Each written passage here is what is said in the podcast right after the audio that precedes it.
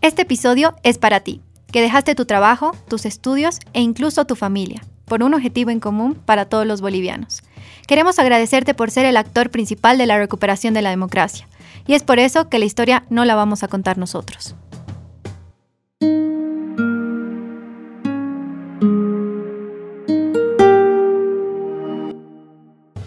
¿Qué te motivó a salir a protestar? Para mí ha sido el luchar por mi futuro, ¿no? Porque yo sabía que si no salía, la que se quedaba aquí en Bolivia, la que quiera algo por Bolivia era yo. Y si yo no salía, ¿quién más le iba a salir por mí? Mi motivación ha sido eh, el luchar por mi futuro. Por justo había nacido igual una sobrina mía y por el futuro de ella, por de los niños y por quienes no podían ir a pelearla como personas mayores, mis papás, personas pequeñas y sobre todo buscar una Bolivia mejor para nosotros los jóvenes. Ya más de una vez nos habían tomado el pelo de una manera épica. Ver que ya era el colmo, ¿no? O sea, las injusticias y el atropello. Entonces, creo que la motivación principal ha sido buscar una Bolivia mejor, más justa y más democrática. Principalmente por porque veía que tenía mi, futuro eh, ligado a, mi país, quiero, quiero hacer cosas por, Bolivia. Y, de haberse dado por ahí una situación o circunstancias diferentes, eh, entendía yo que, que, mi futuro estaba completamente eh, lejano a, a, Bolivia y probablemente hubiera tenido que tomar otros rumbos, irme de mi país y es lo que menos yo, yo quería o aspiraba, ¿no? Quiero tener una familia acá, quiero que mis hijos crezcan en, mi país, quiero darles la oportunidad de que conozcan el mundo, pero, pero que sientan obviamente el, privilegio de ser, de ser bolivianos. Y por primera vez en mi vida he visto en peligro la, la, posibilidad de, de, tener ese futuro que yo aspiraba para mí, para una, una familia que, que quizás anhelo tener. Eh, sentía que me habían robado algo, ¿no? Porque literal era la primera elección que votaba y fue duro sentir que me quitaron el voto, que el, o sea, el voto que yo hice no valió, no valió para nada, entonces esa fue mi motivación para salir, digamos, y hacer respetar mi voto más que todo. Más que defender una persona o un grupo, estamos defendiendo ideas concretas, que en mi caso me las transmitió mucho mi papá, porque él fue exilado en la dictadura aquí en Bolivia. Entonces era un poco como ese ciclo de los jóvenes tienen que salir a defender eh, las ideas de democracia, de libertad, de respeto. Entonces fue lo que más me motivó, el hecho de pensar que uno estaba cumpliendo un rol al volver a lo que era el rol de la juventud y dos, al saber de que lo que yo creía era algo tangible, era algo cierto. ¿Por qué protestabas? Éramos, eran muy pocas personas las que estábamos ahí peleando, recibiendo la gasificación, eh, las emboscadas de la policía y sentía que no iba a estar tranquilo en casa. Eso siento que he llegado tipo 4 de la mañana a mi casa y aún sabía que habían personas ahí jóvenes peleándola.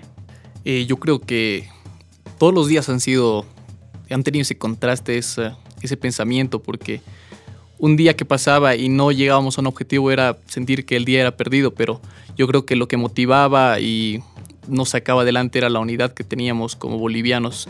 ¿Cuál era tu rutina esos días de protesta? Bueno, un día normal era despertarme, ver las convocatorias que había para marchar, donde había concentración, eh, decirle a mis papás que voy a ir, sacar mi casco y salir, salir rezando, que todo me vaya bien y que no sea un día más perdido, ¿no? Un día normal no he tenido. O sea, no hubo ni un solo día que esté en casa que haya dicho, bueno, hoy descanso, me lo merezco. No, para nada. Y un día ha dejado de ser un día y de repente no, no, no concebías cuándo era lunes, cuándo era, cuando eran las 3 de la tarde, cuándo eran las 4 de la mañana. Teníamos mucho miedo, teníamos muchas limitaciones porque no estábamos armados, porque no teníamos tampoco intenciones de conflictos, ¿no? Un día normal era despertar cansado, eh, contar, discutir un poco con mi madre porque mi madre andaba preocupada de que me pase algo. Después ver noticias, almorzar, porque estábamos sin clases, almorzar, esperar alguna convocatoria, algo, salir en la tarde y pasarme, digamos, marchando, gritando, enfrentando tal vez hasta eso de las 12 de la noche. Eh, salir, digamos, de, de, las marchas y comer una hamburguesa con Facu y volver a casa. Bueno, para empezar, medio que mi papá no me dejaba mucho el hecho de ir a bloquear y todo, porque las cosas se ponían un poco violentas. pero medio que me escapaba. Entonces yo despertaba, iba al colegio, entre comillas, y me iba a bloquear en realidad, o sea, decía que estoy en el colegio, pero me iba a bloquear. Y esto, estaba ahí todo el día. A mediodía lo que yo hacía eh, era con el grupo de la olla común, que tenía como su sede en la iglesia de San Miguel, ahí en un local, preparar la comida. Y en eso se me pasaba casi toda la tarde hasta que ya era más o menos las 4 o 5, que siempre había algún cabildo o algo, pero tenía que volver a mi casa porque estaba en clases. sí. ¿Las protestas eran pacíficas? Creo que sí, pintaba que iba a ser todo un poco violento, pero después cuando se organizaron los puntos de bloqueo, que fue una logística súper diferente, eh, fue cuando yo dije ya, esto es tranquilo, esto es pacífico, es la idea de que sea pacífico, porque tú veías a niños, a mujeres mayores, a gente de la tercera edad, entonces, más que, o sea, era una protesta pacífica y cuando se trataba de las marchas, igual la idea era todo mantenerlo en un, en un margen de no violencia. Porque los conflictos, o sea, realmente el conflicto entre dos partes se daba cuando habían grupos que chocaban, pero la idea era justamente evitar eso. ¿Cuál fue tu rol? Sí, podría decir que ha sido el defender y estar ahí en los grupos para poder defender que era la, democracia y hacer valer el voto de todos nosotros. Eh, yo creo que el rol, o sea, mi rol eh, personalmente ha sido el de nunca cansarse sino que rendirse, porque es literal, salimos desde el día siguiente de las elecciones y cuando ya estamos en el final, estamos re cansados y yo decía, no, no puedo dejar, o sea, subir historias todos los días, tengo que mostrar que nosotros estamos firmes y que vamos a estar así hasta el final, digamos. ¿Sentías que hacías la diferencia? yo creo que el momento o el instante en el que he sentido que quizás sí estaba haciendo algo ha sido en el que la, misma policía eh, me dijo que, estaba siendo observado, eh, perseguido y que tenga mucho cuidado, ¿no? Entonces, entre sentimientos de, miedo y un poco de, de, intriga de lo que pueda pasar, ahí te das cuenta que realmente estás haciendo algo. Entonces, mm, no sé, de manera muy, muy natural me ha dado incluso hasta un poco más de fuerza. He llegado a hacer la diferencia en, no sé, en motivar a la gente, en tratar de motivar a mis amigos, en cuál era nuestro objetivo. Eh, también una que otra vez con cierto miedo de lo que podía llegar a pasar. He recibido amenazas incluso. ¿Qué representa Evo Morales para ti? Evo y yo lo representaba con odio, porque él no amaba Bolivia. Él significa todo lo que es desunión, a diferencia de la unión que nosotros generamos entre Oriente y Occidente, entre los barrios. Para mí representa la decadencia que te causa el poder y es la muestra más clara de lo que es embriagarse totalmente de, de, tener la posibilidad de dirigir algo. Cuando lo veo, la primera imagen que se me viene a la cabeza ha sido cuando han golpeado a mi papá, que era la misma gente del MAS, y eso me da rabia. Me da rabia y y no es bueno tener odio a las personas, pero cuando una persona ha hecho tanto daño, tanto mal, no solo a tu familia, sino a un país entero, a gente humilde, eh, ocasiona todo eso. Entonces siento mucho enojo, rabia y por ahí van todos los sentimientos que, que tengo.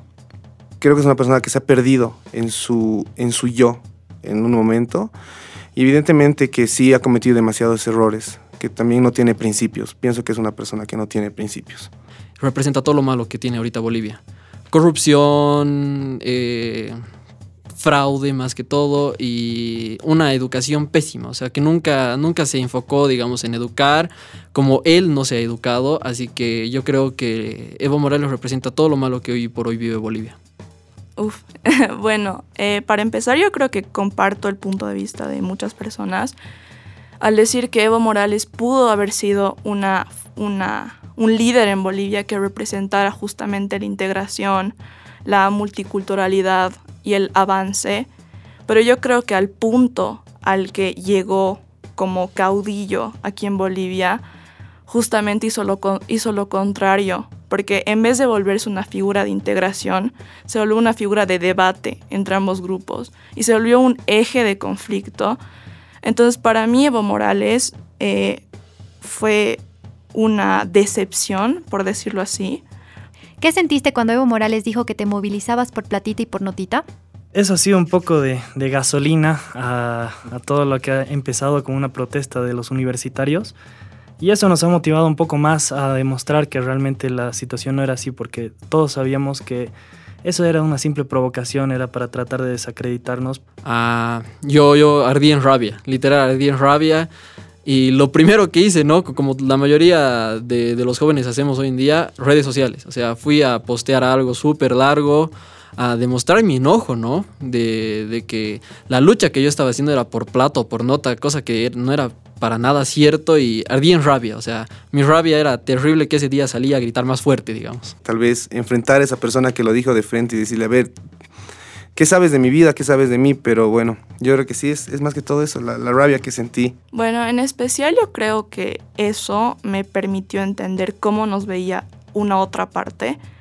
Y a mí al principio me molestó mucho por el hecho de que yo creo que no se entendía realmente el, cual, o sea, nuestro mensaje y nuestra lucha. Pero ya con el tiempo, eh, yo, o sea, yo logré entender de que había una división tan, tan grande entre, o sea, entre la población que un grupo pensaba que éramos financiados por cualquier entidad, mientras nosotros o sea, pensábamos lo mismo del, o sea, del, otro grupo. Entonces era como, una, era como un choque de ideas y era como un choque de una mala imagen, una mala visión de la lucha del otro. Entonces ya al principio sí fue bastante molestoso para los jóvenes, pero yo creo que ahora nos permite entender también por qué había descontento de ciertos otros grupos de la población. De esos 21 días, ¿cuál fue el momento más difícil que viviste? La noche del terror ha sido muy complicado. Ha sido el día que ha marcado mi, mi percepción con respecto a, a, la democracia, a la libertad, al mismo uso de la fuerza. Entonces te das cuenta y dices, wow, si la policía estaba rebasada y empieza a pedir ayuda a jóvenes universitarios, eh, no tienes, no sabes lo que te va a pasar en, en Irpavi 2. Si no me equivoco, la séptima octava noche que estábamos haciendo vigilia y cada vez las fuerzas estaban mermando y simplemente ya, ya no nos quedábamos como barrio, como conjunto, según, según las delegaciones que teníamos, sino lo, la, las, las cabezas, por así decirlo. Y, me acuerdo que quedamos cuatro chicos y nos encargamos de, de bloquear teobrajes con llantas, con maderas, con, con basureros y ha habido, han habido sindicatos organizados obviamente de, de, levantar estos bloqueos y se han dado cuenta que, que, éramos pocos ese mismo día, esa misma noche y, y nada, nos han encerrado, nos han perseguido, han, han, han, quemado algunas cosas, nos han pegado.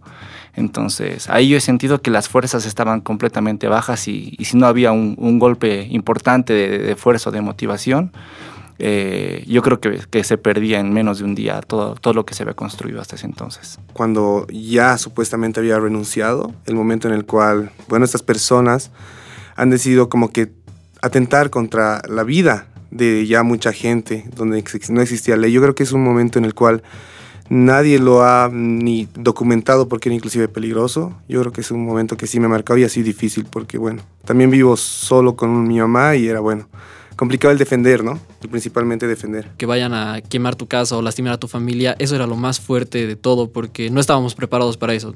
Porque literal estábamos festejando una hora y dos horas después estábamos en la esquina de las casas eh, esperando a que vengan y esperando lo peor, digamos. ¿Sentías que estabas arriesgando algo? Yo sentía que arriesgaba literalmente todo lo que tenía en juego, más mi vida, seguridad de mis papás, hasta el trabajo de mi mamá sentía que estaba arriesgando, porque obviamente te exponías mucho, como que yo publicaba en redes sociales, salía, me manifestaba, aparecía en la televisión, entonces realmente se jugaba mucho. La verdad es que sí, eh, al menos eh, tengo compañeros que han sufrido... Eh, a causa de, los altercados con la policía, con los movimientos eh, que eran eh, del partido del MAS y otros compañeros que han sufrido algún tipo de persecución política en esos tiempos y daba miedo realmente salir porque veías que era lo que hacían otras personas y sabías que estabas poniéndote en riesgo tu integridad. Mi vida. Sentía que mi vida estaba en peligro, y sobre todo cuando ya la acción pasó a ser a la Plaza Murillo, realmente así daba mucho miedo. Dinamitazos por todos lados, por mi cabeza pasaba, me pasa algo, ¿qué va, qué va a pasar con mis papás, con mis hermanos, mis amigos?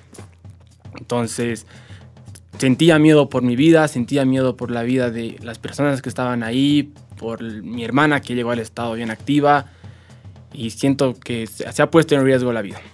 Todos hemos arriesgado realmente nuestra vida y nuestra seguridad, ¿no? ¿Cuál fue el momento más emotivo de esos 21 días? Yo no conocía casi nada de mis vecinos y ahí fue como nos unimos un montón, hicimos barricada con lo que pudimos, con ramitas, con lo que había y nos defendimos porque al final nos hicimos uno para luchar contra lo que estaba amenazándonos. El momento más emotivo obviamente ha sido el momento de la renuncia de Evo Morales. Creo que ha sido un, un sentimiento de lo hemos logrado, de todos juntos, pero obviamente en la noche pues se vino una pesadilla, ¿no? En un cabildo en la iglesia de San Miguel, una señora decía que, que nosotros no sabíamos absolutamente nada de qué es eh, Aymara, que no entendíamos nada, y yo me sé el himno de Bolivia en Aymara. Entonces justo estábamos con todos los amigos del colegio y lo cantamos. Y toda la gente alrededor nuestro y todos se quedaron igual impactados. Entonces, eso a mí me, me, me sentí emocionado y poder mostrar que yo sé. ¿Me podrías contar qué sentiste con el motín policial? No sé, ese día, aún viendo los videos hoy en día, ¿no? Puedo verlo ahorita, el video del motín policial allá en Cochabamba, en, en UTOP. Creo que es un momento cuando se te eriza la piel, vos sientes que... Eh, que el, el, objetivo ya se está por concretar. Entonces, para mí recordar esos días es, es como que un alivio, una alegría, sentir que la policía ha estado con el pueblo en el momento que más la necesitábamos. Más pleno de todos esos días ha sido el motín, incluso más que la renuncia de, de Evo, porque obviamente era una consecución de, de, de la otra, ¿no? ¿Qué sentiste con la renuncia de Evo Morales? Como que la lucha no ha sido para nada como una pérdida de tiempo ha sido una mezcla de emociones en la que quería llorar, quería abrazar a todos, quería decir como que lo hemos logrado, lo hemos sacado y que realmente la unión hacía la fuerza, ¿no? El momento más emotivo, más emocionante ha sido el momento de la renuncia. En ese momento yo estaba en el obelisco y jamás hubiera imaginado ver semejante festejo. Parecía como si Bolivia hubiera ganado el mundial. Veías las calles repletas, todo estaba lleno de banderas eh, de la tricolor era todo el Prado y era hasta donde veías, era la montonera de gente que estaba ahí festejando, todos estaban celebrando. Vi a muchas personas que estaban llorando de emoción, todos se abrazaban. Ha sido un momento creo que muy especial para, para muchos, para todos los que hemos podido estar ahí. ¿Ganamos? Sí, vencimos hasta cierto punto. Se dio un paso muy importante y esperemos que sigamos avanzando y no nos estanquemos y empecemos a retroceder cuando se ha luchado muy fuerte después de 14 años. Eh, yo creo que ganamos una batalla, pero no la guerra. ¿Cuál fue la lección más valiosa de todo esto? Que si te propones algo, si realmente quieres un futuro para tu Bolivia, para tu país, lo vas a lograr. Lo más importante es siempre primar la vida por encima de cualquier otra cosa, por encima de cualquier aspecto político, social. Que no hay que tener miedo de luchar por lo que uno quiere. Siempre hemos tenido miedo de esas personas Siempre hemos tenido miedo a, la dinamita, a los golpes, y creo que en los, el año pasado eso no importaba. No importaba para nada y creo que lo importante es no tener miedo y siempre luchar por lo que quieres y por lo que es correcto. De toda esta lucha, que jamás hay que rendirse, que hay cosas correctas y que bueno, mejor es vivir siempre en armonía, tratando de, eso, de, de controlar, ¿no? no siendo malo, digamos, no, no, y el cuidar, el cuidar a tu prójimo siempre, eso sí. Luchar por una buena causa y luchar hasta lograrlo, digamos. Con esta temporada, nuestra intención fue mostrar el valor boliviano como nunca lo contaron. A través de cada episodio quisimos dar sentido al hito histórico del que fuimos parte en octubre y noviembre de 2019, valorando nuestras acciones con un objetivo principal, que es recordar que podemos cambiar la historia aunque parezca imposible. Escúchanos en la siguiente temporada y no te olvides de que es posible cambiar el mundo un podcast a la vez.